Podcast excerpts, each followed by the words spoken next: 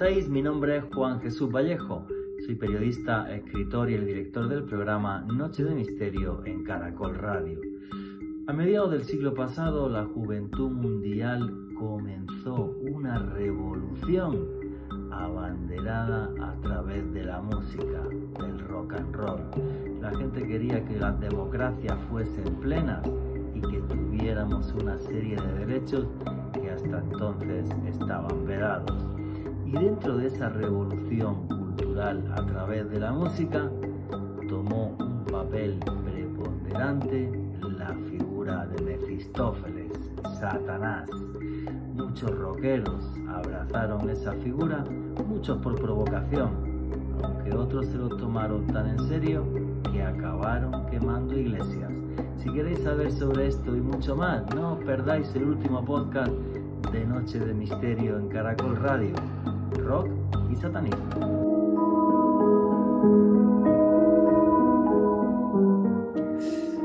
A mediados del siglo pasado, la juventud del mundo se rebeló.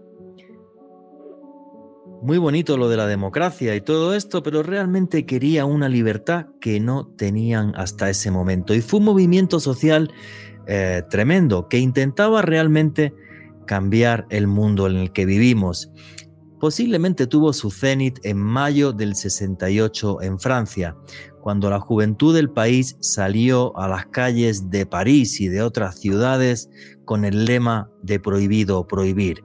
Fue todo un gran boom cultural y a esa cultura, obvio, y parte de esa cultura fue la música. Y de repente empezamos a ver en conciertos y en otro tipo de reuniones de tribus urbanas la figura de un ser que nos impactó, el mismísimo Mefistófeles, el mismísimo Satanás, esa figura arquetípica que nos acompaña desde hace miles de años. Parte de esto, no nos engañemos, no fue más que marketing, pero en cambio hay otros hechos donde parece ser que sí, que el rock and roll y otro tipo de músicas se aliaron ni más ni menos que con el ocultismo y el satanismo. Y esto acabó en plena locura eh, en los años 90 y comienzos del siglo XXI con algunos grupos de rock eh, nórdicos que llegaron a hacer auténticas barbaridades. Toda una historia que realmente merece la pena ser contada. Ya que estamos en la introducción, y a modo de reflexión personal os digo, ¿por qué hace 50, 60 años, 40 años, la juventud del mundo a través de la música reivindicaba cambios y libertad? Y en cambio la música que tenemos a día de hoy, creo que no voy a hacer ningún comentario sobre lo que opino de las letras y de lo que nos cuentan. Es como si el mundo hubiese entrado en una especie de encefalograma plano. Es al menos en mi opinión. La vuestra a través del numeral Misterio Caracol, que ya lo tenemos abierto en Twitter. Ankh, tribus urbanas, gente con espíritu de rebeldía y de fondo la mismísima figura de Satanás. Marketing o algo más, vosotros lo decidiréis. El caso es que ese espíritu de rebeldía en algunos lugares del mundo fue adornado con una capa negra y con los cuernos del macho cabrío. Buenas noches, noctámbulos. Mi nombre es Juan Jesús Vallejo. Los que queréis seguirme en redes sociales, mi Twitter es arroba Juan J.E. Vallejo. En Instagram y en Facebook Juan Jesús Vallejo. Y esto es Noche de Misterio y aquí lo que hacemos es periodismo de misterio. Nosotros os ponemos los hechos encima de la mesa y vosotros decidís qué hay detrás y qué no.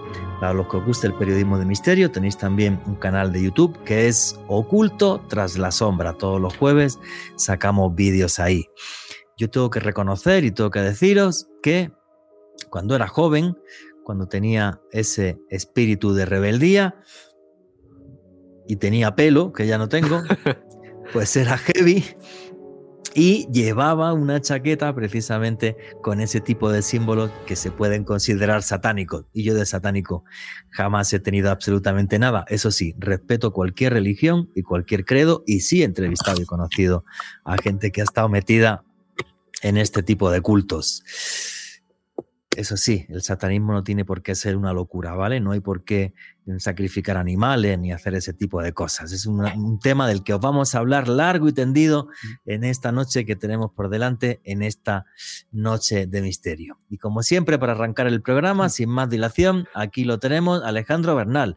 Amigo, compañero, buenas noches, ¿cómo estás? Buenas noches, Juan G. Un saludo para usted, para nuestros invitados de esta noche, Francisco y Juan, para Freddy en los controles y para todos los oyentes de Noche de Misterio de Caracol Radio que se conectan con nosotros en directo, que nos oyen a través del dial en las diversas frecuencias de Caracol Radio en toda Colombia. También quienes nos escuchan a través de la aplicación de, teléfonos móviles que se conectan con nosotros a esta hora. Y desde luego, Juan G, un abrazo muy grande para todas las las personas que nos oyen en diferido a través del podcast que estamos publicando todos los jueves en horas de la noche a través de una lista de reproducción en el canal de YouTube de Caracol Radio este tema, Juanje, y a nivel muy personal, y, creo que usted lo sabrá a la hora de programarlo, pues me toca de manera muy directa porque antes de dedicarme a esto fui periodista musical. El rock es mi género musical favorito desde que tengo uso de razón y va a ser un periplo muy interesante a través de uno de los aspectos más polémicos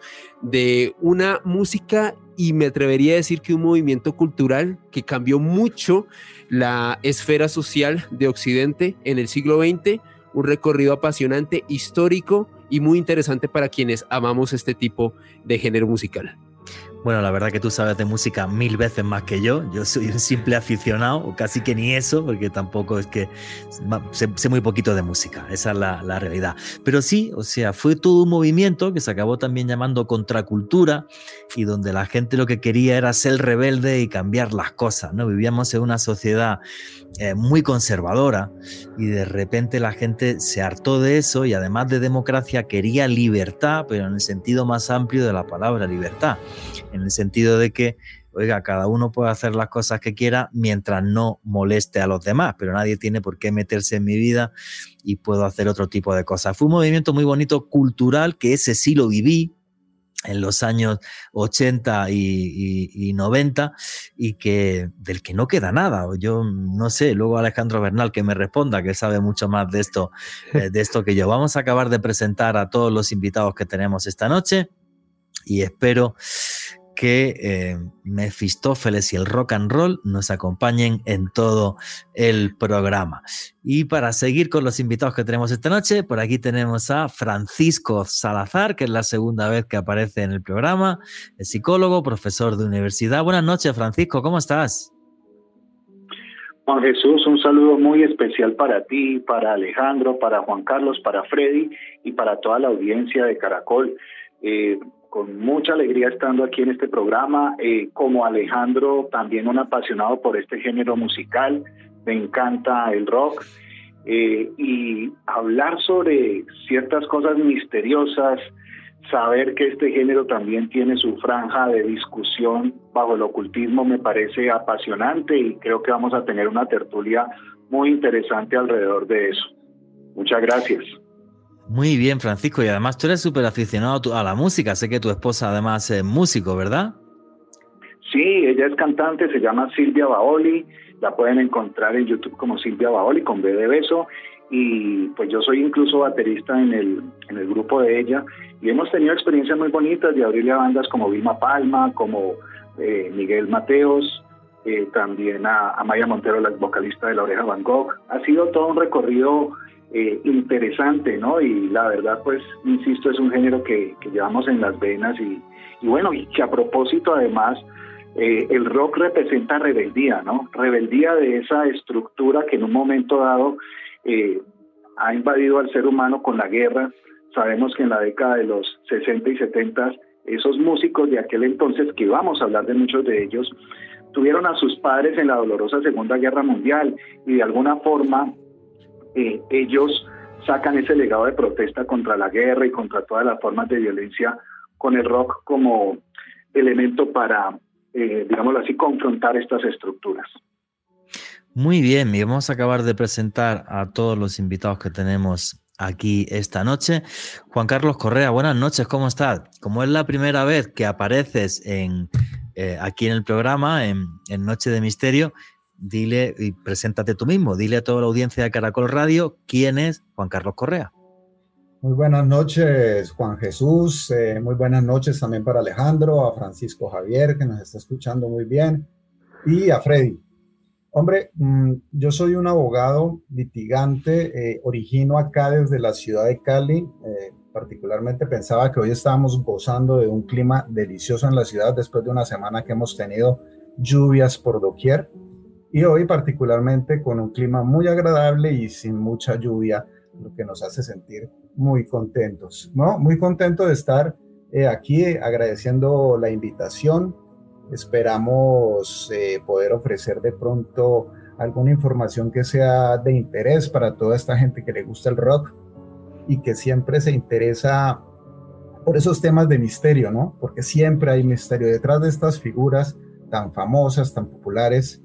Siempre aparecen leyendas, siempre aparecen comentarios y eh, esos comentarios, unos de verdad, otros no tan ciertos, eh, pero que todos generan una leyenda, leyenda que se va pasando de voz a voz. Es que yo creo, y esta pregunta va para los dos, tanto para Juan Carlos Correa como para Francisco Salazar, porque sois más mayores que yo, o eso creo al menos. Eh, Hubo una parte que fue marketing, está claro, ¿no? Que ahora vamos a entrar todo en detalle, pero luego eh, había otra parte que realmente sí hubo un espíritu de rebeldía, o sea, la gente quería cambiar el mundo, estaba harto de una sociedad realmente eh, enquilosada, cuadriculada, donde muchas cosas estaban mal vistas y de repente hubo un boom sexual tremendo en los años 70 eh, y entonces pues todo eso pues pues obvio había que acompañarlo de música. ¿Cómo vivisteis esos años Francisco Salazar y Juan Carlos Correa? Bueno, pues de mi parte realmente como como lo dices el rock marcó tanto la rebeldía para salir de esos, de esos episodios que la humanidad ha protagonizado de violencia y demás, que por eso el rock refleja dentro de sus imágenes el cabello largo, los jeans rotos, eh, la posición de buscar la libertad, sí, la expresión y, esa oportunidad de crecimiento. Entonces, digamos que yo lo viví el rock como una expresión precisamente de esa energía, de esa esa relación con las personas de otra manera, ¿no? Y como lo dices tú, Juan Jesús, es que en su momento y sobre todo si, si miramos históricamente, por ejemplo, momentos como Woodstock, ¿sí? Eh, son el reflejo de lo que se quería. Ahora bien, hay que entender que también la juventud en esa eh, en esa forma de libertad, de amor sin fronteras, pues también cayó en cosas como eh, el consumo ya de sustancias psicoactivas, también la drogadicción empieza a tener pues cuadros altamente complejos que venían por supuesto desde, desde épocas anteriores pero que también se enfatizan por esta dinámica de comportamientos. Efectivamente, y yo recuerdo perfectamente lo que estás contando ahora. Había una parte muy bonita, muy bonita, idílica de somos rebeldes, queremos cambiar el mundo, pero mm, eh, la mezcla con la droga, recuerdo la heroína y la cocaína como si fueran una maldición, pues se llevó la vida eh, de mucha gente. No todos fueron, no todos fueron rositas. Y Juan Carlos Correa, ¿cómo viviste aquellos años? Bueno, yo qué les puedo decir, eh, yo no, no estoy tan viejito, yo no estoy tan viejito. Yo soy, digamos, finalizando los años 60 y tuve la posibilidad de escuchar esa música ya, digamos, de una manera más independiente de la música que se escuchaba en mi casa, que era una música vieja, que era una música eh, completamente diferente. Y llegó en un momento dado de la vida, en los años 80, ya cuando abarcaba los 12 años, eh, esta otra música que me sacó de esa que escuchaba en mi casa. Y definitivamente eh, quedé hipnotizado, digamos, quedé hipnotizado con esos sonidos, con esas guitarras, con esos solos y con ese virtuosismo. Y entonces definitivamente quedé vinculado con esa música desde, desde ese tiempo. Como les digo, ¿Alguna vez dime. ¿Hiciste algo de música tú o no? Simplemente lo, como, como oyente y, ya.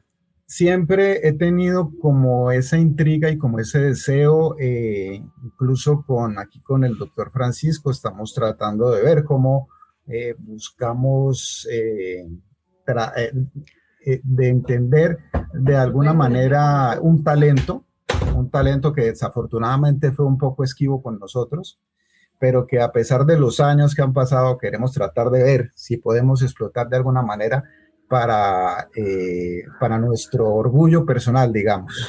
Oye, y si hicierais una canción de rock y si, si compusierais, perdón, y si hicierais un concierto de rock and roll, Francisco y Juan Carlos, ¿pondríais una imagen de Satanás o no? ¿O no os entra en la cabeza? Yo, yo no creo que me iría por ese lado definitivamente. Yo considero que es mucho el marketing alrededor de esa figura eh, en una época de rebeldía, como hablábamos hace un momento, sobre un tema que de alguna manera era tabú y que, y, que unos eh, personajes con una visión comercial eh, grande e importante, digamos de avanzada, lo supieran explotar. Yo, yo pensaría que hoy por hoy no utilizaría ese tipo de imágenes y trataría de buscar explotar de pronto comercialmente eso de otra manera. Alejandro Bernal estaba que se mordía la lengua. ¿Qué querías comentar?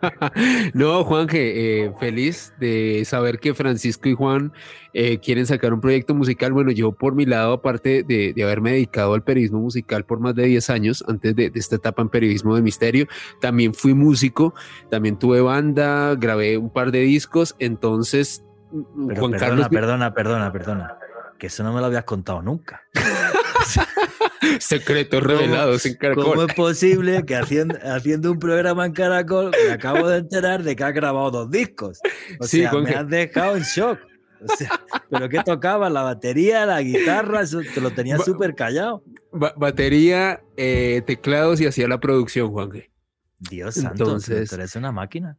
Y, y, de hecho, bueno, luego podríamos hablar de eso, pero respecto a lo que decía Juan Carlos, eh, y estoy muy de acuerdo, eh, lamentablemente, y creo que fue un vicio que tuvo el género eh, rock principalmente de mediados de los 70 hasta gran parte de los 80, el utilizar esa iconografía, Juanje, del demonio para tratar de representar la rebeldía. Algunos se lo tomaron más en serio que otros y lamentablemente creo que con el paso del tiempo se fue desdibujando esa figura y ya hoy en día pues nadie se toma muy en serio este tipo de mística que muchos músicos y bandas quisieron implementar en esa época. Pero fíjate qué importante lo que has dicho, esa palabra, mística de repente se quería justificar un cambio eh, social a través también de lo místico. Y entonces, si durante dos mil años aquí han gobernado eh, los ángeles y Jesucristo y tal, y yo quiero cambiar el mundo, pues entonces pongo lo contrario, que es a Mefistófeles y a los demonios y todo esto, aunque realmente luego la gran mayoría de grupos ni hicieran rituales satánicos ni absolutamente nada. Lo que pasa que en, toda esta mezcolanza y, en todo este intento de cambio social eh, que se hizo, que luego al final del programa podríamos analizar si el cambio social realmente se consiguió o, no. Yo creo que fuimos unos fracasados todos los que intentamos ser rebeldes y que, y que hemos cambiado muy poco o nada. Aquí sigue mandando lo de siempre, sigue mandando la plata y esto, y esto ha cambiado muy poco. Pero sí es, es cierto, y, y esa palabra creo que para entender todo este movimiento es clave, una mística. O sea, es quiero cambiar el mundo y además quiero cambiar, cambiar todos los iconos que me rodean, incluido los iconos religiosos que llevan con nosotros dos mil años.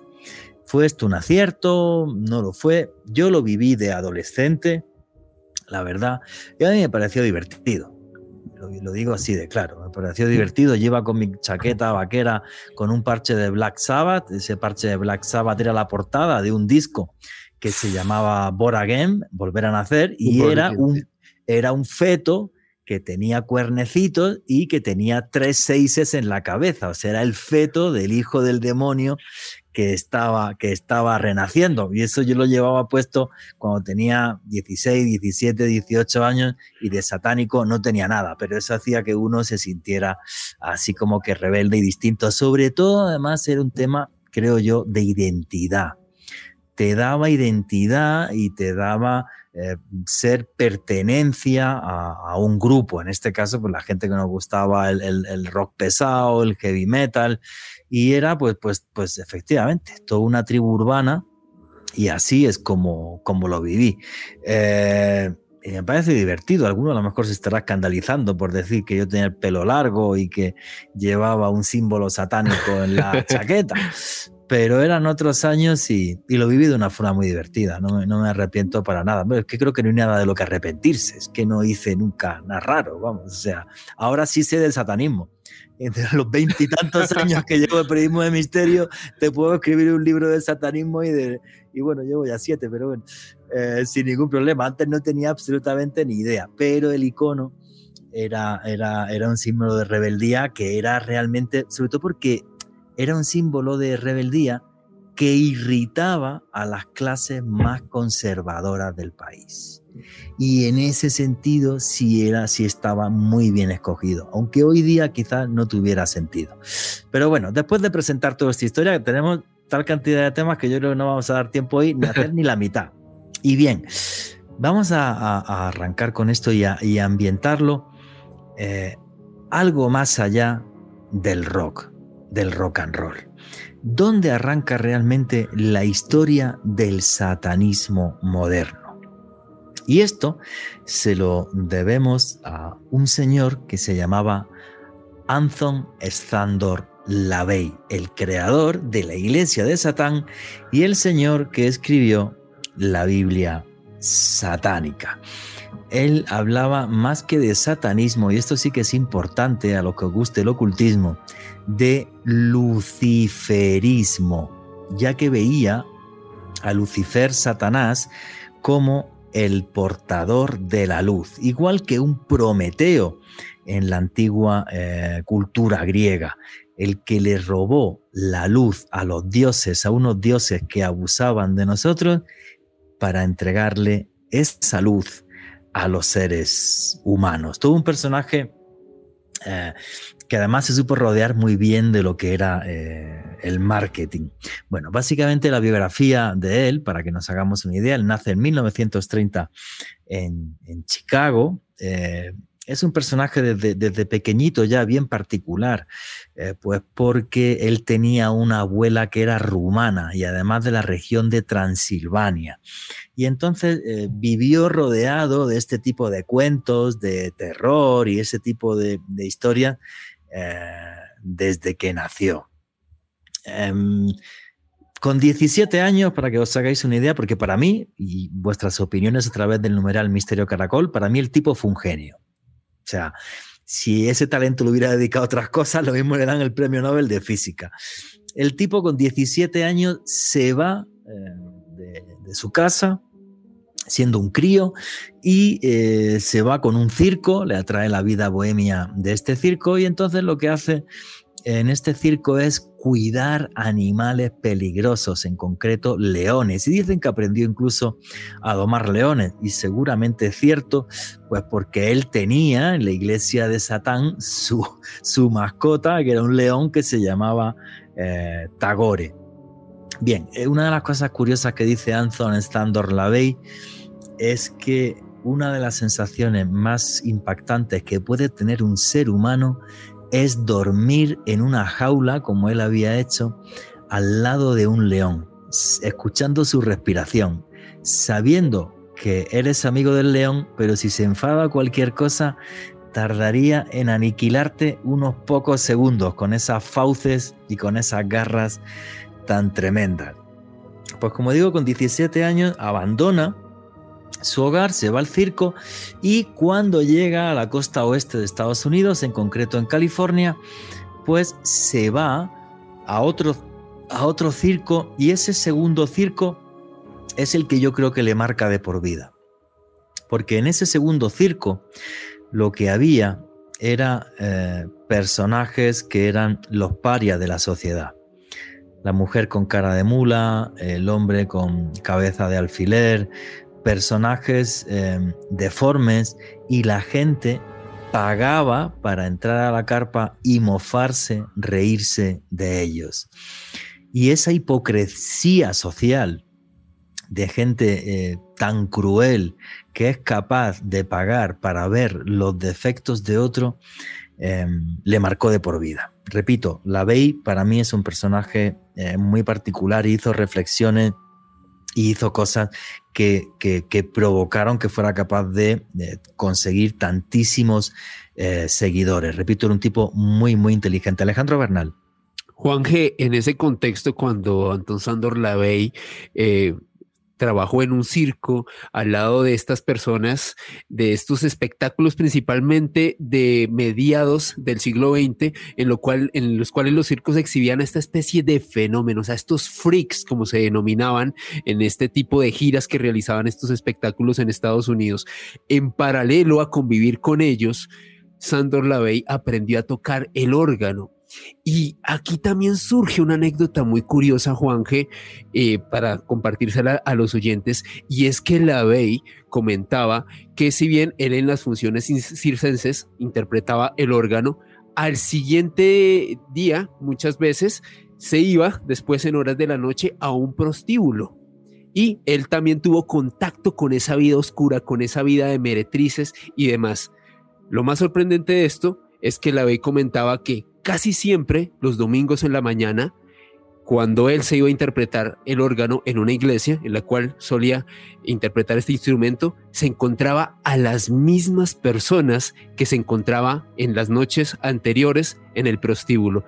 De ahí surgió esa idea que tenía la Bey de la hipocresía que reviste el cristianismo y como esa aversión, esa posición totalmente opuesta que tomó hacia este, hacia este dogma, Juan Efectivamente, él lo que criticaba mucho era la hipocresía social, la hipocresía de la gente que pagaba por ver a personas que lo que tenían era taras físicas y una maldición desde que nacieron, y la hipocresía social de gente que lo ve que iba cuando él tocaba en la feria o tocaba en prostíbulos y que luego el domingo iba a, misa a una, iglesia evangélica donde él tocaba en San Francisco para ser exacto.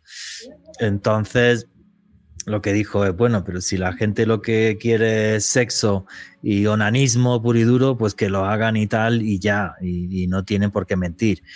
Es, es, para mí, es para mí, su biografía para mí es la de un personaje eh, realmente fascinante. Lo que acaba de formar su carácter, con mucha diferencia, es que, bueno, aparte el tipo era un genio, aprendió a tocar el órgano de oído, que yo no soy capaz de tocar ni la pandereta de oído, o sea, pues el tipo era un genio.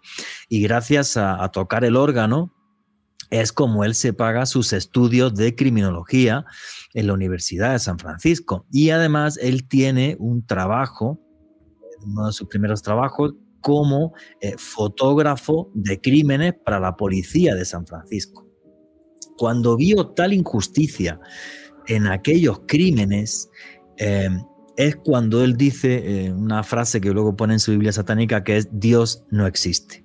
Si Dios existiera, no permitiría tanta maldad y tanta barbarie en el mundo. Y ahora estará diciendo la gente, pero ¿cómo pudo decir esto si era satánico y era malísimo? Es que él no era malísimo, señores.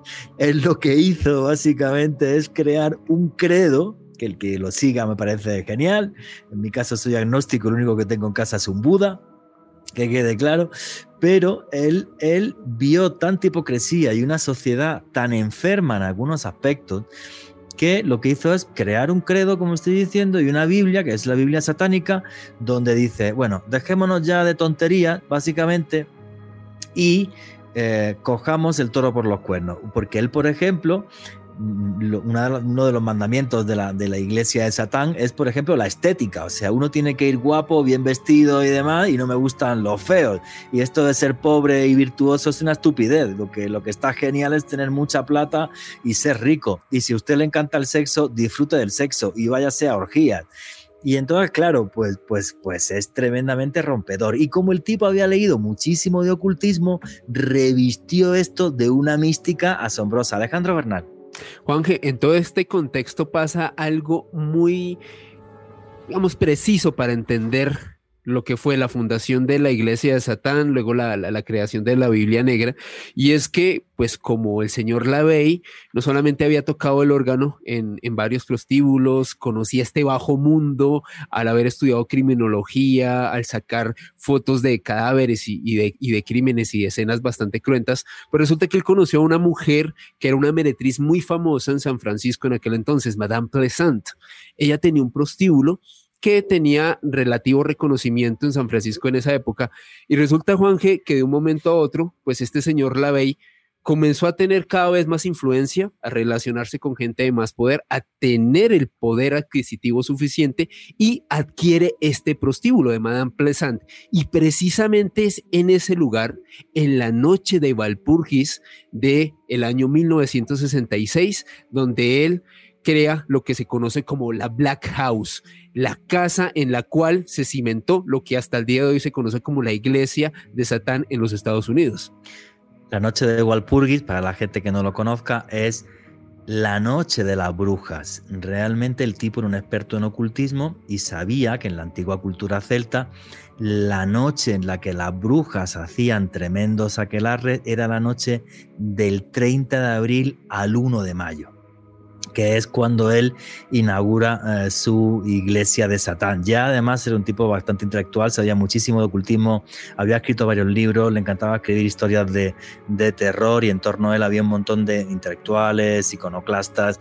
Y ahora quiero preguntarle a Francisco Salazar y a eh, Juan Carlos Correa, ¿qué os parece un personaje como Anthony Sandor Lavey? Bueno, Juan Jesús, pues Primero, eh, para agregar y a esta muy eh, precisa descripción de la ley, eh, como el tema que nos va a unir ahora precisamente frente a él también es el rock y sus misterios, pues este señor tenía tanta influencia como lo han narrado ustedes y como lo mencionó también Alejandro, que llega un momento en el que muchos grupos de este género empiezan a tener una relación cercana con él. Y hay una cosa muy curiosa, ¿no? Que el señor Lavey detestaba el rock.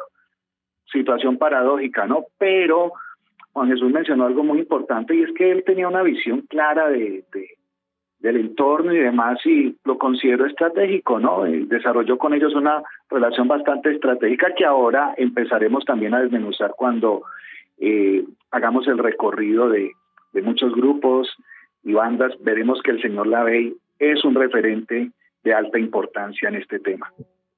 Sí, claro, y aparte todo un experto en marketing, lo había vivido desde, niño en el circo. Juan Carlos Correa. Esa fecha del 30 de abril de 1966 la vamos a tener por aquí anotadita, la fecha de la que de, de Anton Sandors Lavey, ¿no? Sí. Después de la muerte de él, eso fue finalizando el siglo pasado, siglo XX. En el 97 quien retomó eh, de pronto un poquito lo que se quedó o empezó a quedar en el ostracismo eh, fue su hija, Carla. Y Carla lo que buscó fue eh, tratar de como de refundarla, la cambiaron de ciudad, inicialmente la pasaron a Nueva York y creo que hoy en día está en San Francisco. Sí, pero hay, hay que pensar que ya sus hijas, China, tal, no, no tuvieron esa capacidad, ese carisma que tenía el padre. Porque eh, fijaros, y este detalle es muy importante, no penséis que la iglesia de Satán iban tres pringados, no, no. Federico Fellini, Groucho Marx, eh, Charles Chaplin, Boris Karloff. Eh, claro, y es que la iglesia de Satán no era una iglesia allí en la que te metía. Ya le voy a contaros una anécdota además sobre, sobre esta historia una iglesia en la que uno se metía y, allí había una cabra y le cortaban la cabeza. No, no, no, para nada. La iglesia de Satán había un bar.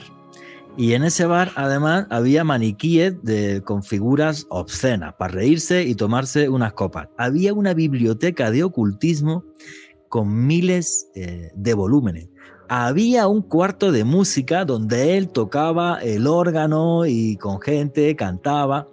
Y además luego estaba la sala de rituales donde se hacían desde bodas, bautizos. Es que con esa distribución hasta a mí me dan ganas de ir a misa, aunque sea satánica. Pues claro, pues tienes el bar. Y además siempre aderezado todo esto con mujeres desnudas. y cuando salían podías comprar las fotos de las mujeres desnudas que habías visto en la iglesia de Satán. Por eso sus hijas, por mucho que se esfuercen, creo que no, le van a llegar las pobres a, su papá ni a los tobillos. Era un genio. Alejandro Bernal. Juan G., eh, Antón Sandor Lavey era un ícono de la contracultura norteamericana. Dos de sus grandes hitos fueron, por ejemplo, el oficiar una boda satánica que en específico se efectuó el primero de febrero de 1967. Se casaron dos colegas nuestros, Juan G., los periodistas John Raymond y su esposa Judy Case. Pues ellos, ellos hacían parte de la burguesía norteamericana, precisamente muy acorde a lo que usted nos comentaba hace unos minutos. La veis se rodeaba de auténticos iconoclastas. Estos eran dos seguidores de él. Hay que tener en cuenta algo también, Juan G., por si alguien se escandaliza y nos escribe algo en redes en la posición de la BEI era una posición más intelectual y mística. Entonces, debido a esta oposición intelectual al cristianismo, a, las, lo establecido, pues muchos de estos iconoclastas se convirtieron en auténticos seguidores de la BEI. Y les reitero, estos dos colegas nuestros se casaron a comienzos de 1967, pero no fue el único ritual que ofició como tal la BEI. Por ejemplo, un... Eh, militar que hizo parte de la guerra de Vietnam, eh, Juanje, un soldado llamado Edward Olsen, pues resulta que este señor falleció en esta confrontación armada que pues, los norteamericanos estuvieron efectuando en Asia. Y resulta Juanje que cuando repatriaron los restos, la viuda de este soldado dijo,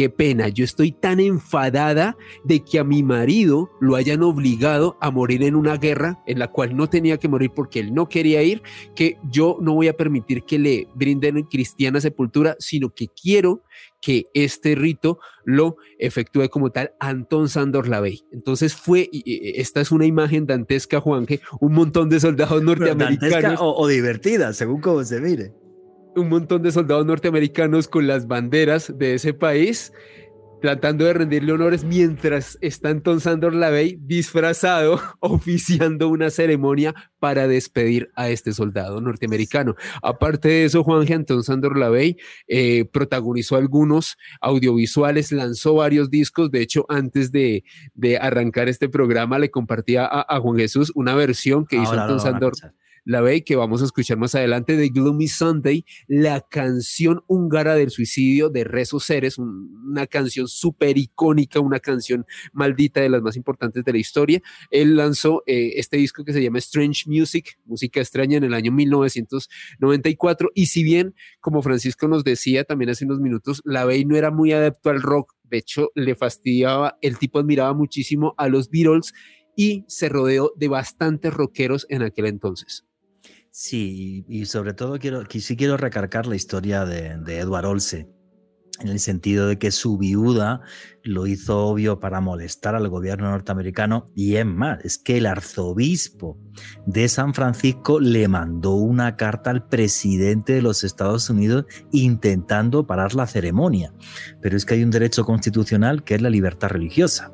Y entonces si la esposa dijo, pues, pues yo le pago a la ley, aunque no sé si lo hizo gratis o cobrando, por la publicidad que se hizo, porque claro, la imagen tuvo que ser una cosa muy espectacular. Allí los infantes de Marina norteamericanos con la bandera y él con su capa negra, con el interior rojo y los cachos puestos, oficiando el, funeral y diciendo su famosa frase de Hail Satan, salve Satán, pues claro, pues esto tuvo que ser una locura, pero, pero tremenda. Pero realmente su viuda consiguió lo que quería, que es, a través de la provocación, que es una técnica de comunicación, a través de la provocación, hacer que muchas miradas eh, se pusieran en, el ataúd de, su esposo. ¿no? Es una historia que a mí me parece eh, fascinante. Bueno, Francisco Salazar, Juan Carlos Correa, ¿qué opináis de toda esta historia de la ley y de la fiesta, de las orgías? Y de los intelectuales que iban a la famosa Casa Negra de San Francisco?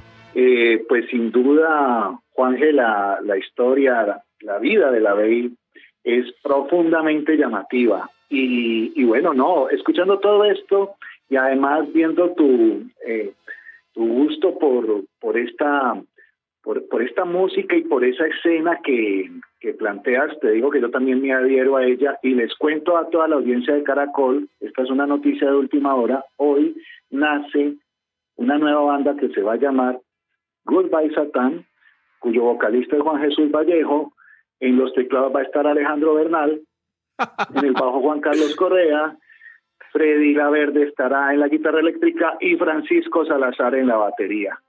Ahí les cuento y les dejo ese dato. Te digo yo que vendríamos un montón de discos, pero hace falta montar aquí la casa, la casa negra. Fíjate que hace unos años, cuando montaron una iglesia satánica en el Quindío, sí. mucha gente me dijo, oye Juan, ¿por qué no entrevistas al, al señor de este? Y dije, porque lo que está montando es un negocio y es una tontería no tiene ningún tipo de fundamento, digamos, intelectual detrás ni de nada, sino con perdón, que fueran cuatro traquetos a ver si le sacaba el dinero. Ya, entonces yo dije, me niego a entrevistar a este señor y a darle, y a darle publicidad. Es lo que opino de esa historia y lo lamento, pero es así. Ahora, algo como esto de la BEI, a mí me parece algo, y además, eh, poniéndolo en contexto y en su época, es algo realmente muy rompedor. Juan Carlos Correa, ¿qué no has opinado sobre esta historia de la BEI? Bueno, a ver, eh, me parece importante eh, tener en cuenta también el avance que ha tenido este tipo, no sé si llamarlo de sectas o de iglesias, que han tenido de parte del Estado eh, en, Estados Unidos prácticamente el beneplácito del servicio de impuestos internos. Y les han empezado a dar una serie de, de ayudas y prebendas como las demás iglesias, algo que pues realmente eh, venían reclamando no solamente de la iglesia de Satán, sino también de otra colateral que es el templo satánico, que fue una posterior, pero que hoy ha logrado eh, tener ese reconocimiento que es un paso pues muy importante y que la iguala eh, a la altura de otras iglesias pues mucho más reconocidas y de mucho más tiempo, como la iglesia católica. O sea, ¿te refieres a que aquí en Colombia se le ha dado subvenciones a ese tipo de iglesias? En los Estados Unidos. Ah, vale, vale. En los Estados Unidos. en, los Estados Unidos, digamos, la DIAN de los Estados Unidos eh, es el Servicio de Impuestos Internos, por sus siglas en inglés. Y acá la conocemos como la DIAN, a la que todos le tenemos pánico. Yo, vamos, me voy con la bella a tomar whisky con los de la DIAN, que no me digan ni buenos días.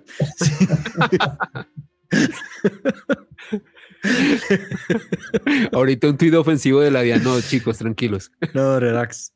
Esos ni esos no tuitean, esos son más silenciosos y más peligrosos que Twitter. Pero bueno, a mí no me parece mal. Yo llegué antes, sí entrevisté a, gente que había estado no en, el templo, en, la iglesia em, de, de Anthony Sandor Lavey, sí participando con ceremonias eh, con Michael Aquino, el creador del templo de Set y ya está, pues cada uno que tenga sus credos y sus historias. Lo que pasa es que la diferencia es que realmente la Bey era un showman, ¿no? Decía, no, pero ¿qué es esto de que hay que hacer un círculo, pone invocación? Y él sacaba una espada y se inventaba los rituales y es una cosa eh, súper divertida. Era todo un showman que sí tenía detrás de lo que hacía un sustrato intelectual bastante importante y una crítica social, eh, madre mía, pues, pues que caló muchísima gente. Bueno, señores, y ya después de reconocer que me fascina el personaje de Ansel Sandor, la veis, espero que esta vez no me censure, pero realmente fue un personaje que me parece muy curioso. Juan Carlos Correa quería comentar algo. Bueno, les comentaba que alrededor también de, la iglesia de Satán también ha aparecido una iglesia más nueva, que es el templo de Satán.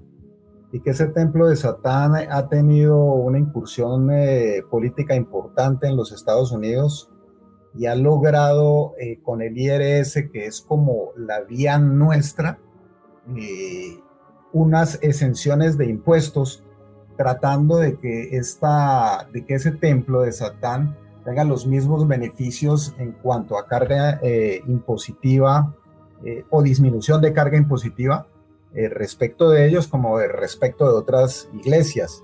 Es un avance que económicamente le escala muy bien, ya que todos, como seres humanos que somos, pues vivimos problemas económicos y esas iglesias, por más iglesias que sean y de Satán, pues también tienen problemas económicos. Oye, me ha dado una idea buenísima. A ver si monto yo una iglesia de Satán aquí y pago menos impuestos, porque los de la DIAN me tienen más fichado, madre mía. Y vamos a meterlo ya en, materia de algo que, esto ya sí es heavy. Vamos a ver. Personajes como los Beatles, como los Rolling Stones, o sea, grupos que, cuyos, cuyos componentes se hicieron multimillonarios y que vendieron muchísimas millones de copias y que realmente cambiaron el panorama musical y no solo eso, sino que además se convirtieron en grandes influenciadores de su época. ¿Hasta qué punto este tipo de grupos coqueteó realmente con el satanismo? Juan Carlos Correa. Yo yo recuerdo mm, por las noticias, porque como les digo, no soy tan viejito, por las noticias y por la historia, eh, todo el trauma que generó una frase de John Lennon, famoso integrante del cuarteto de Liverpool, por allá en 1966, cuando en una entrevista en Estados Unidos se le ocurrió decir eh, en su siempre permanente desfachatez, somos más populares que Jesús.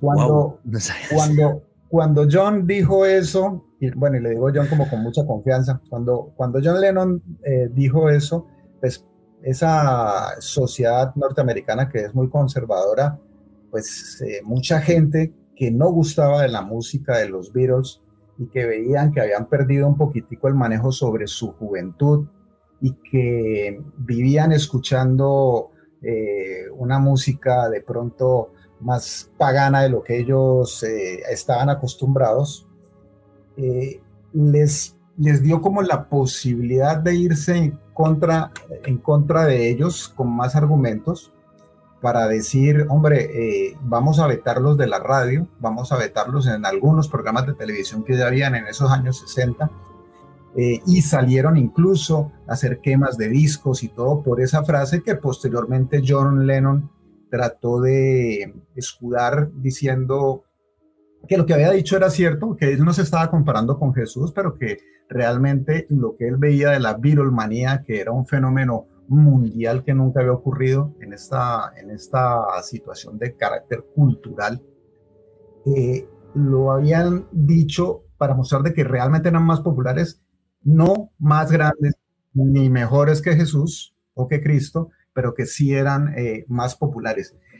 Situaciones y frases como esas que utilizaron estos músicos eh, en diferentes grupos, en diferentes bandas, pues definitivamente traen consecuencias que pueden ser positivas, negativas, eh, y para ellos, en este caso, tuvo muchas consecuencias de tipo negativo por esos vetos que les digo, sin despreciar que definitivamente ya eran los Beatles, y los Beatles, pues habían arrasado con el mundo entero. Sí, pero es que eso que has dicho, Juan Carlos, creo que es clave. Mucha gente quizás no entienda, y los que sabéis de música, que sois los tres, que yo sé muy poquito, corregirme si me equivoco, el primer gran boom de un grupo musical con fans y con groupies a nivel mundial y de locura que había detrás de ellos, corregirme si me equivoco, los tres sabéis más de música que yo, fue los Beatles. Yo que, vivía en un país donde había un dictador que era Francisco Franco, o sea, aquello fue una locura cuando fueron los Beatles y por muy fascista que fuera el país, o sea, llenaban todo, arrasaban y la gente estaba eh, loca con eso. O sea, antes de los Beatles pasó algo similar, yo creo que no. Decidme vosotros qué sabéis. Juan G, a ese nivel no. Eh, lo comentaba incluso el mismo Lemmy Kilmister, líder de Motorhead, una de las figuras más importantes en el mundo del rock duro y el metal. Él decía básicamente los Beatles inventaron el negocio de la música moderna. O sea, imagínate la dimensión que le da a los Beatles. Básicamente, los Beatles eh, a ellos les debemos eh, el conocer los álbumes como los conocemos hoy en día. Antes un disco de música era básicamente un compendio de canciones, muchas veces sin hilación la una entre, entre la otra. Los Beatles fueron los primeros que realmente vieron que a la hora de lanzar un disco se le podía dar congruencia desde la primera canción hasta la última, intentaron hacer discos conceptuales, hacer cosas que también fueron muy innovadores en su época y lo que comentaba Juan Carlos, la vitlomanía, realmente arrasó con el mundo y pasó algo muy curioso después de que Lennon comentó esta frase de que en efecto los Beatles eran más populares que Cristo y es que Juan se organizaban auténticas quemas públicas en los Estados Unidos de discos de los Beatles, de afiches, mucha gente que sentía aversión, que sentía que John Lennon realmente estaba ofendiendo a su creencia al haber dicho esto. Bueno, es que John Lennon luego también eh, lo que dijo literal en una entrevista es que él sabía que los Beatles iban a triunfar porque había hecho un pacto con Satanás. O sea, le dio una vuelta más de tornillo, no se asustó por aquello y siguió para adelante. Y, aquí luego hay, hay otro tipo de temas que me gustaría que me comentarais los tres que sabéis de música. Una de las cosas que muchos dicen que los Beatles tenían relación con Satanás y el satanismo y todo esto, aunque en el fondo eran gente que tenía espíritu de rebeldía, es lo que creo, como le pasó a la Bey, más que adorarse a ningún tipo de demonio.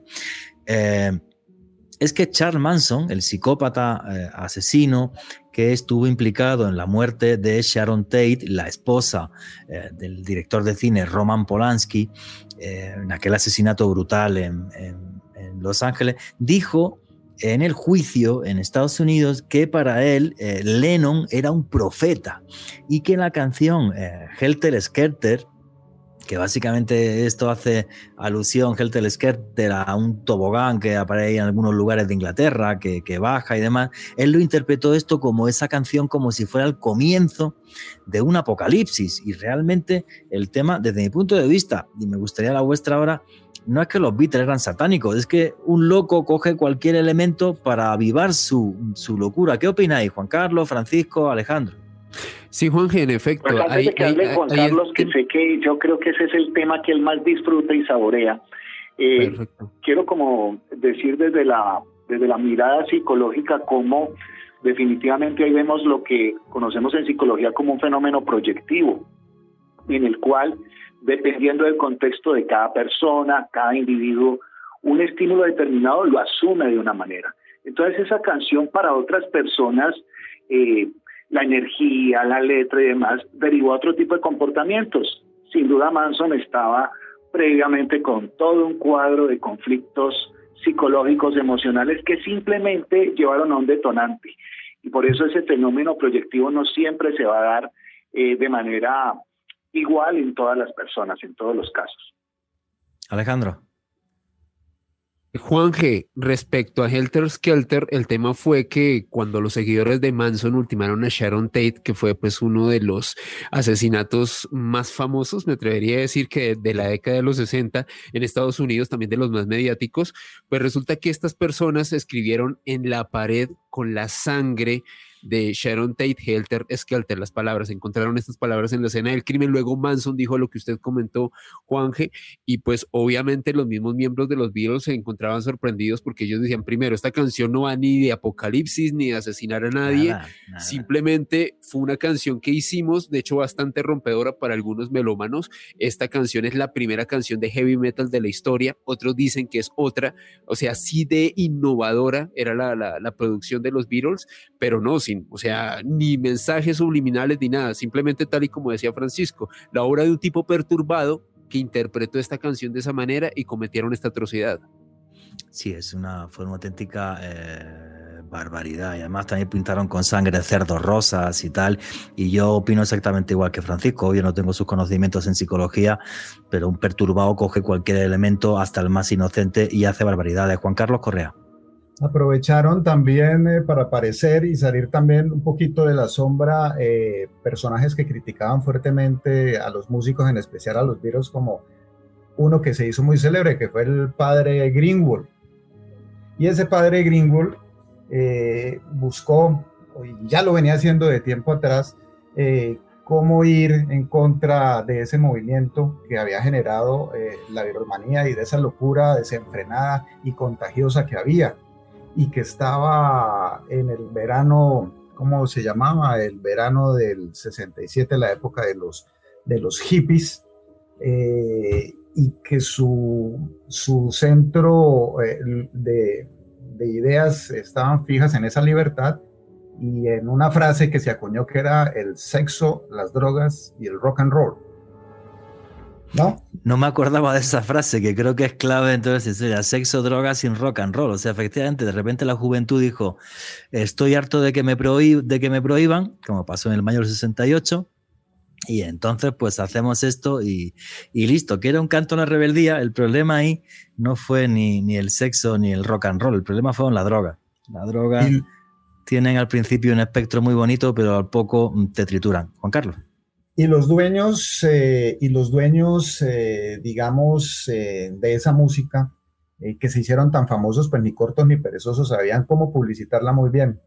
Y de eso no escaparon los Beatles, ¿no? Entonces, en su álbum blanco y en su álbum siguiente, uno de los siguientes álbum, álbumes que ellos tuvieron, el Robert Soul, si recuerdan, el Rose Soul es aquel. Ah, no, pero antes de ese, el, el Sargento Pimienta. Sargento Pepper, Que ellos tienen en esa carátula una cantidad de personajes icónicos de la cultura de esa época en Inglaterra y en el mundo, donde estaba Crown, el señor Crown. Alistair Crowley. Alistair Crowley. Alistair Crowley. Crowley, sí. Que incluso. La bestia eh, le llamaban Ozzy, La Bestia y el 666.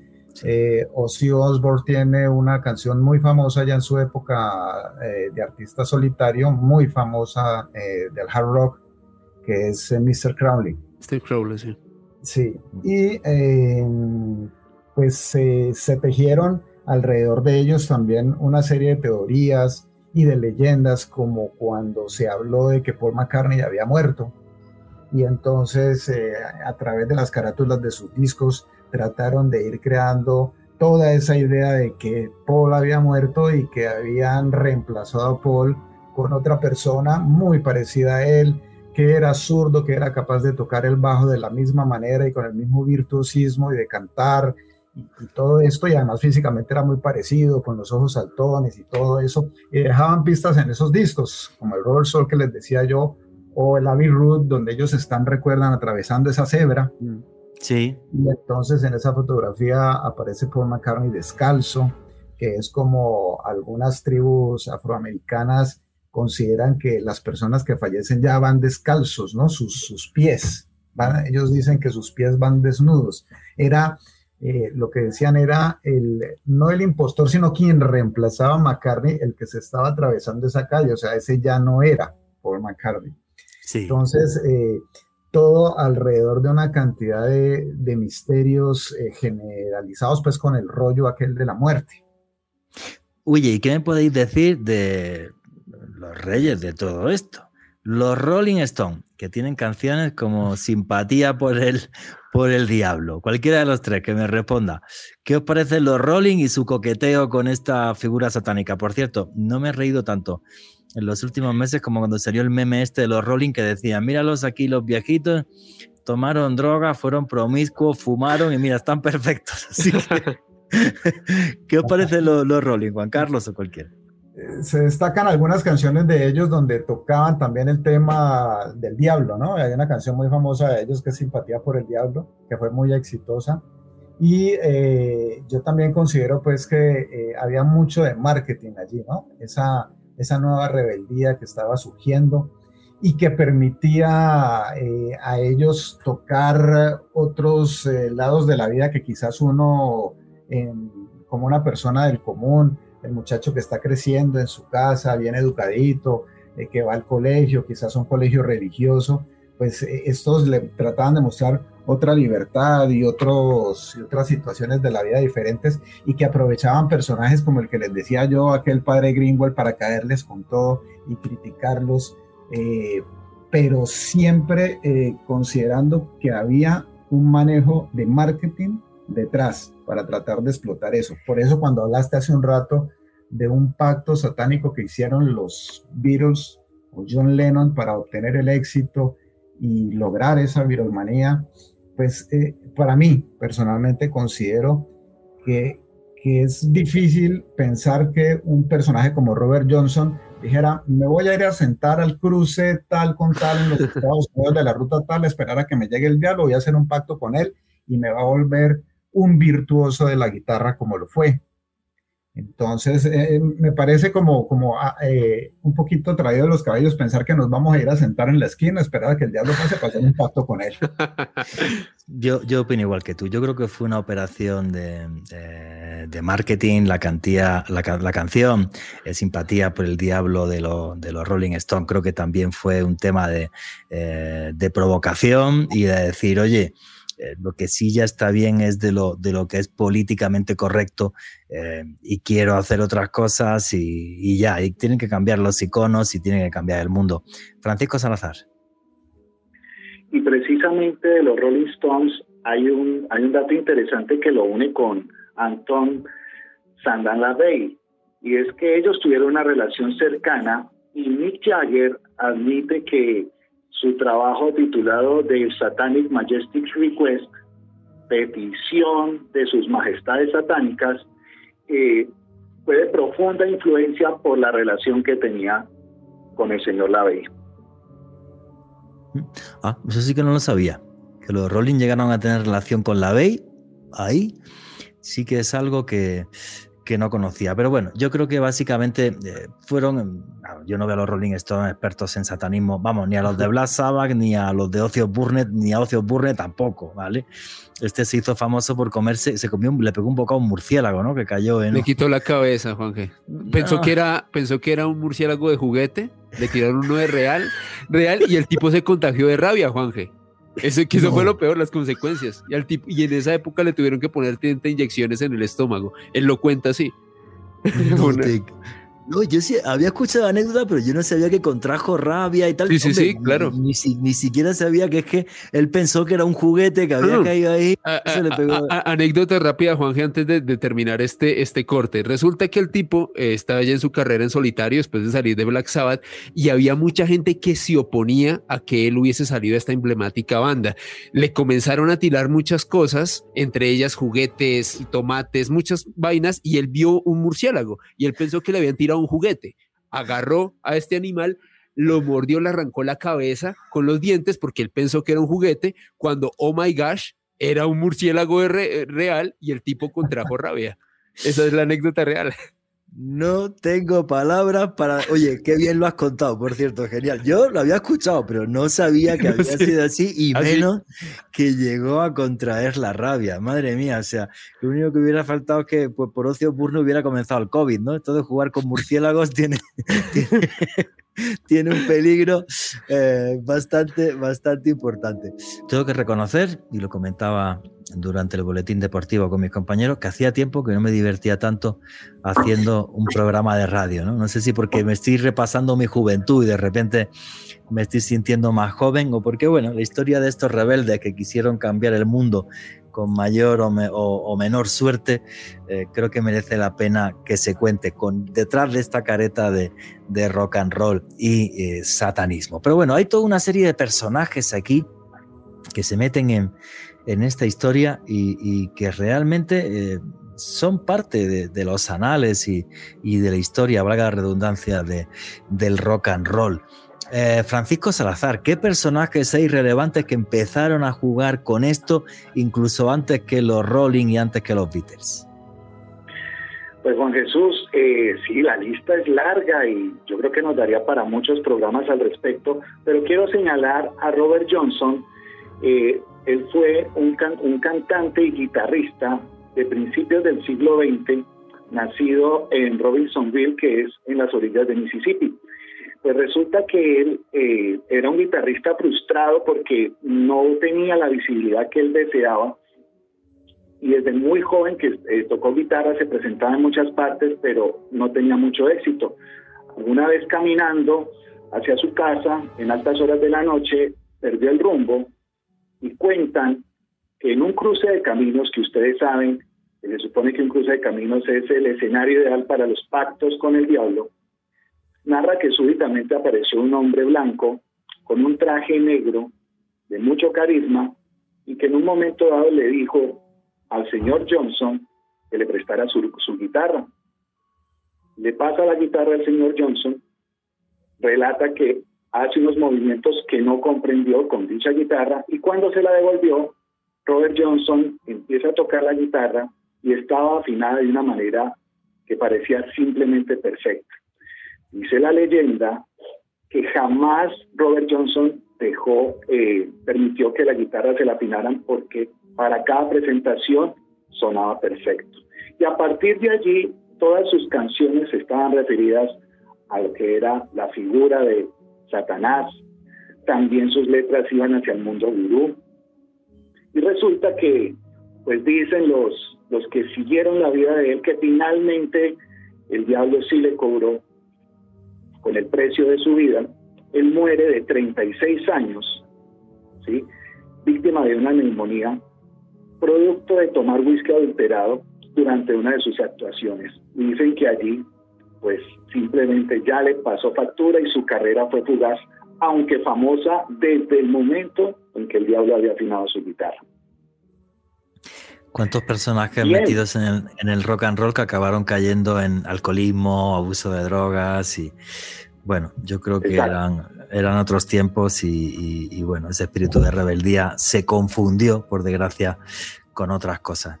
Y si damos un salto ya, a 1976, podemos hablar de la banda de Eagles, banda de Estados Unidos, que tiene en ese año, en el 76, la famosa canción Hotel California, por supuesto muchos de los que siempre quieren mirar entre líneas dicen que en realidad esa es la letra de la pensión del diablo.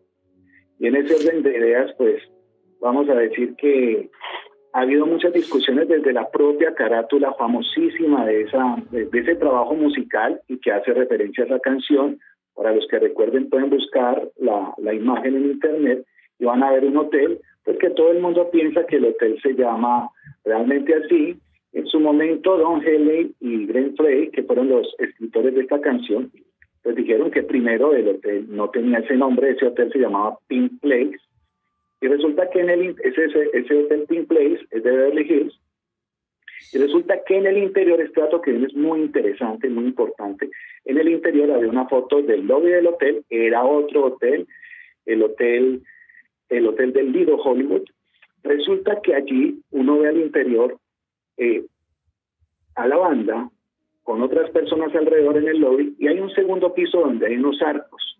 En uno de los arcos está una persona que aunque está en la distancia de la fotografía muy lejos, dicen los expertos quienes analizaron la foto, que correspondía nada menos que al tan nombrado hoy Anton Sandor Lavey. Entonces dicen que había también una relación directa del señor Lavey, no solo con, con otras bandas, sino con esta con esta canción y esta banda de norteamericana. Con, También con los podemos decir, y para pedirle a Freddy que nos coloque el audio, creo que es el audio 1, ¿sí? Sí, es, Eh, es el que audio nos 2, no te preocupes, yo le, pido, yo le pido el audio, tú sigue. Ok.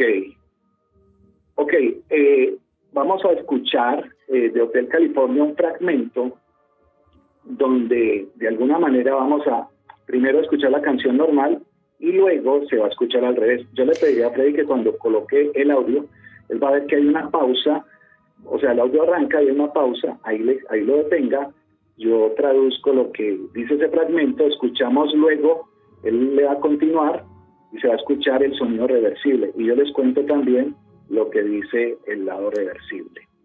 Perfecto, Francisco. Eh, y esto es un clásico y de los tópicos del misterio. Este padre eh, Greenwald, la verdad, que fue un genio, pues porque yo creo que al final escuchamos todo lo que queremos escuchar, ¿vale? Pero bueno, pues, pues, pues no deja de ser curioso y esto ha sido un top en el misterio y hay un montón de vídeos en YouTube y durante años se hizo en la radio toda esta historia de lo de los discos al revés y los mensajes satánicos, como implicando realmente a Satanás en esta historia. Pues, Cuéntanos, ¿qué dice? Bienvenido al Hotel California, un lugar encantador. Qué apariencia tan hermosa. Estás viviendo en el Hotel California. Qué agradable sorpresa. Trae tus coartadas. Hasta ahí esa parte que todos escuchamos normalmente. Bueno, no, esto porque obviamente se investigó y se buscó la traducción más apropiada, ¿no? Entonces, en esta parte dice, ah, la ironía sale del río de arena, la reina de Saba. Sé que el último lugar no es un buen éxito. Antes de Navidad, cuando estés en casa por la noche, no lo odies. Y aquí hay una palabra que la verdad me sorprendió y la busqué en mil, eh, por en mil partes, porque lo último que, se alcanza a traducir es SpongeBob. SpongeBob pegado, ¿no? Y, y al principio no, no con E, sino la S, SpongeBob. Pues resulta que SpongeBob lo más, eh, lo más similar es Bob Esponja, que la verdad no tengo la menor idea si tiene una conexión directa o no, porque además ese personaje sale mucho después. Pero digamos que eso es lo que está al reverso de la canción. Ustedes saben que esta estrategia, y como lo dijeron ustedes, sobre todo al principio del programa, eh, de manera estratégica en la industria de la música se empezó a atraer muchos fans por los supuestos mensajes ocultos que habían en, este tipo de melodías.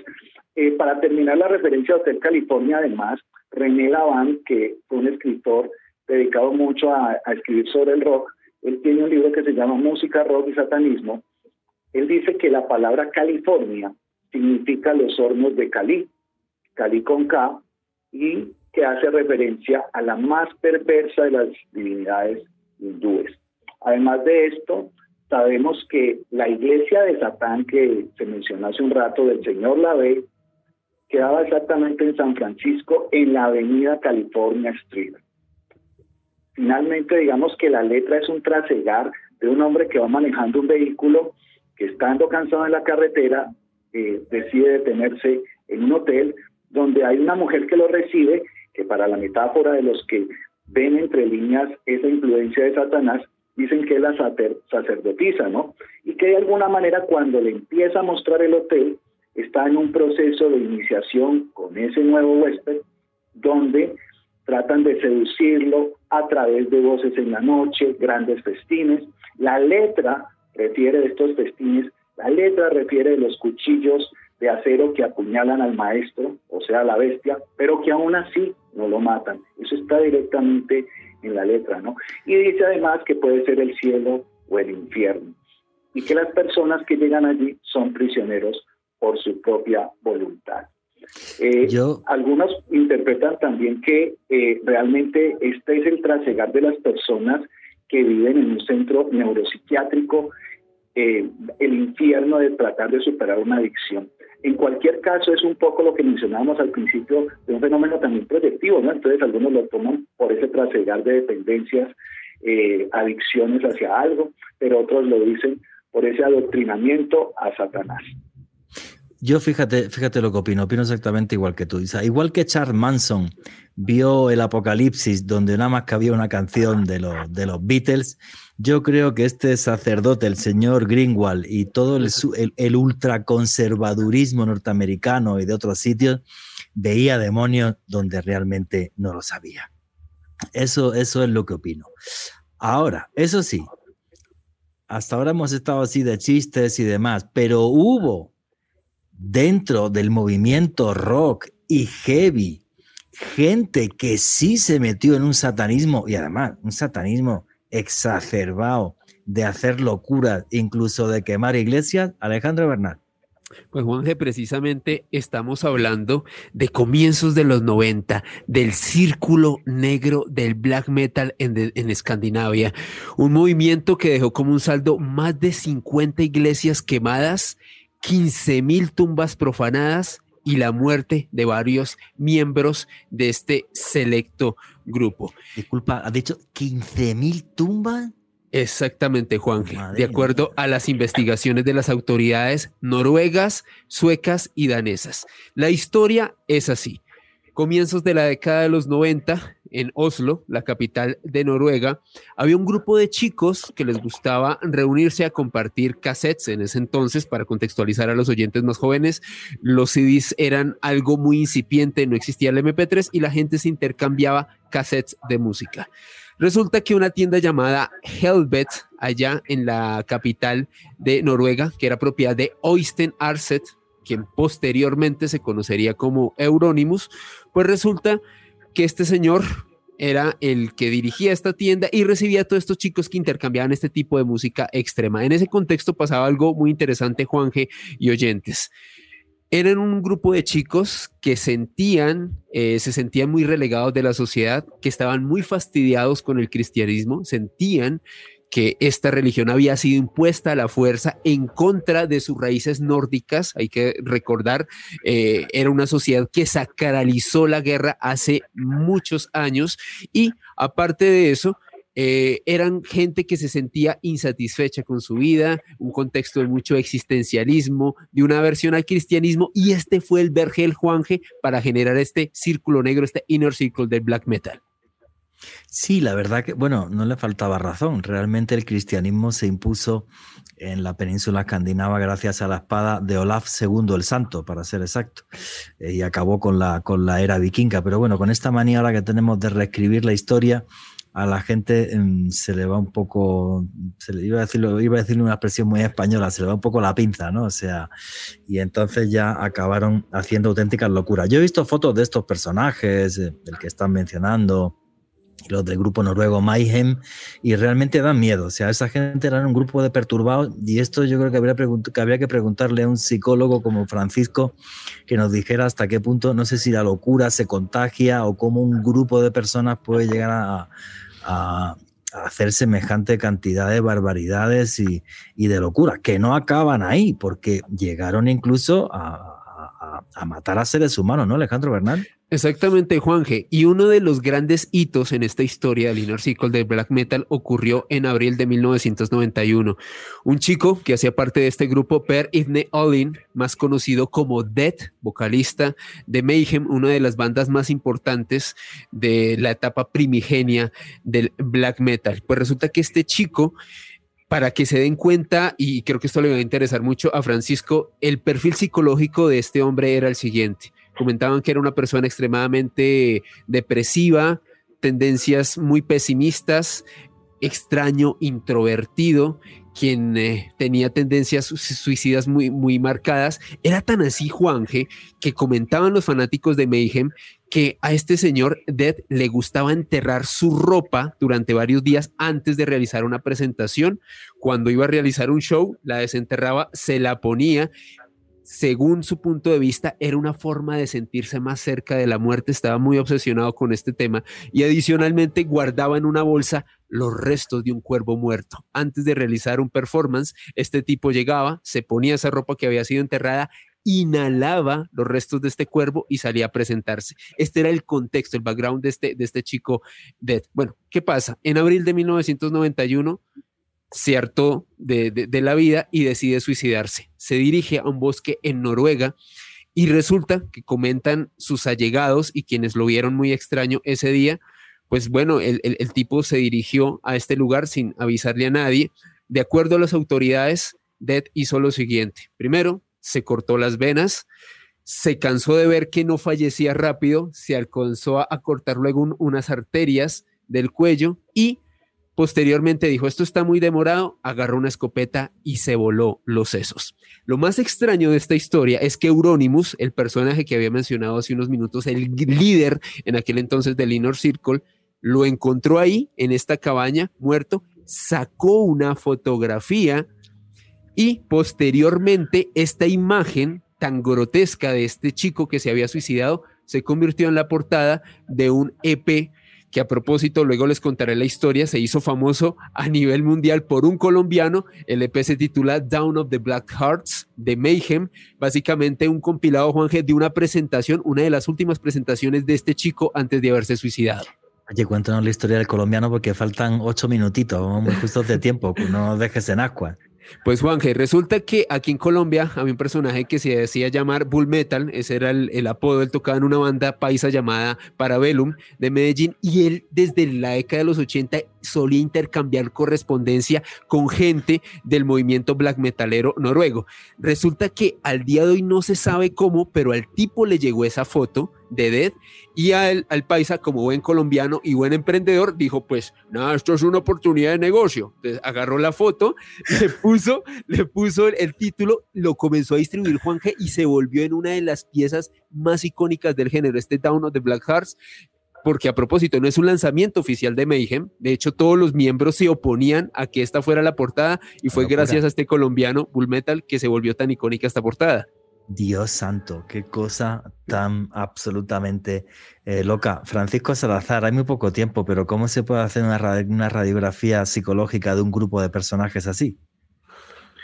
Sí, pues eh, para hacerlo de manera rápida, eh, uniendo lo que tú estás diciendo, Juan Jesús, y lo que acaba de dialogar Alejandro, pues realmente es es importante entender que cuando hay una persona que tiene características de líder, no importa cuál sea su, su tipo de estado mental, porque tenemos ejemplos como Hitler y otros, eh, puede impactar en las masas, ¿no? Y, y lo que hace la masa es de alguna manera imitar. Y esa imitación se vuelve un efecto dominó prácticamente desbordante, ¿no? Sin duda, el ejemplo que pone Alejandro eh, muestra el estado mental pues totalmente caótico de, este sujeto que simplemente, insisto, sus seguidores toman como modelo, ¿no? Y estas personas, por supuesto, tienen un contexto cultural que ha sido altamente vulnerado. Y para terminar, entendamos que el ser humano tiene en sus instintos una eterna lucha entre el eros y el tánatos. Eros la vida, tánatos la muerte. Y en muchas ocasiones es la muerte, es el tánatos la que sale vencedora. Dios santo Alejandro Bernal.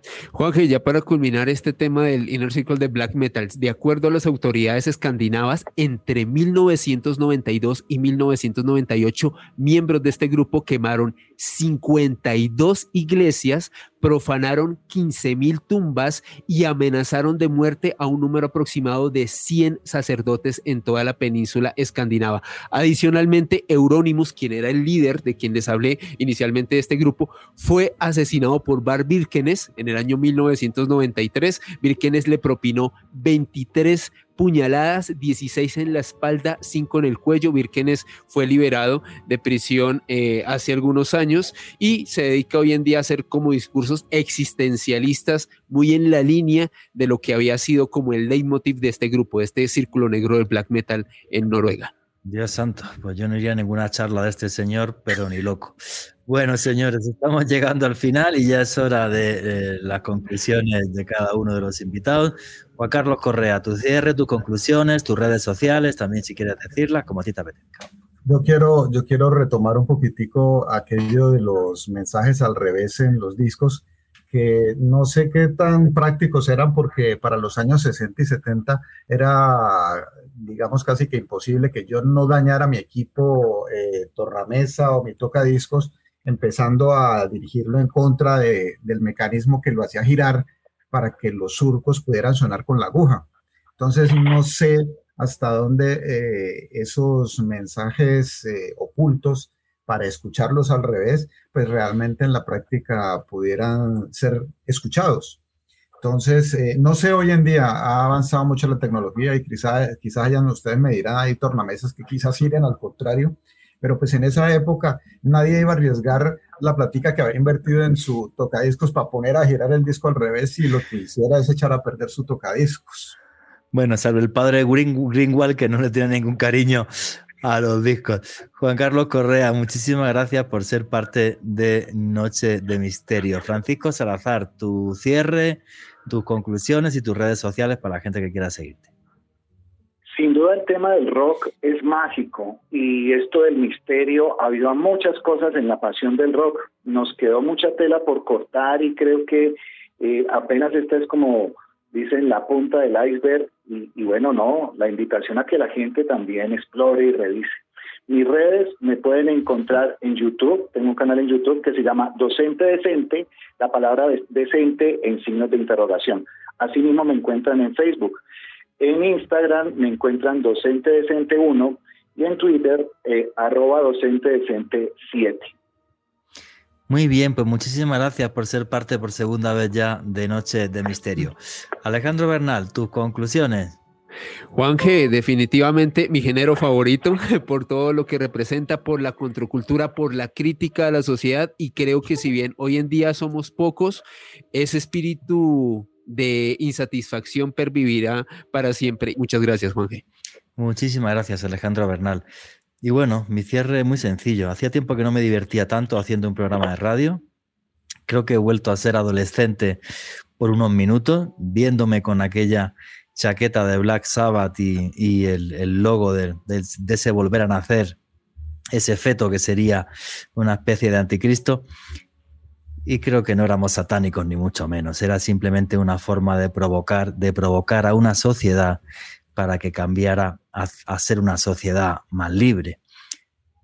Creo que todos los que empezaron en, en esto posiblemente no lo consiguieran. Y la sociedad hoy día es lo que es, con sus cosas buenas y malas, como siempre ha sido a lo largo de la historia.